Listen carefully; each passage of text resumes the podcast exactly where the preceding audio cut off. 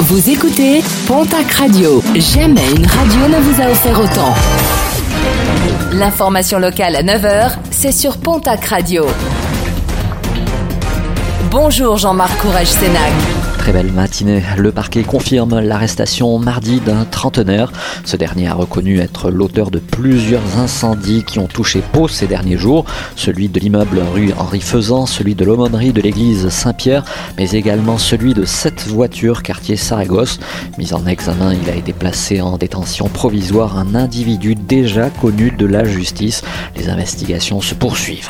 35 heures de travail d'intérêt général en attendant son ordonnance pénale à l'encontre d'un palois de 19 ans.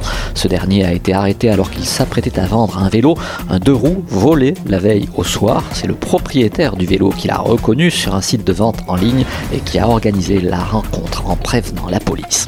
Restez prudents sur la route avec de nombreux contrôles programmés ce dimanche à l'occasion des retours du long week-end de l'Ascension.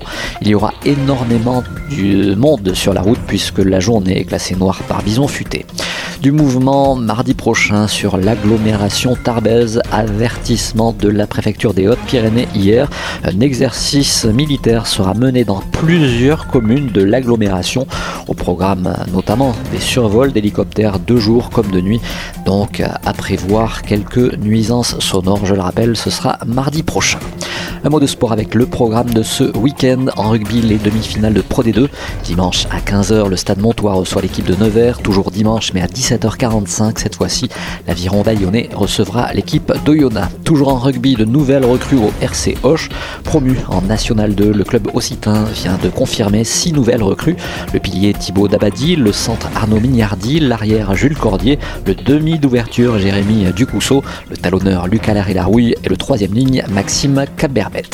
Et puis en basket, Betclic Elite, les quarts de finale retour, l'élan Béarnais reçoit demain au Palais des Sports de Pau l'équipe de Boulogne-le-Valois. Au match aller, l'élan l'avait largement emporté sur le score de 77 à 94.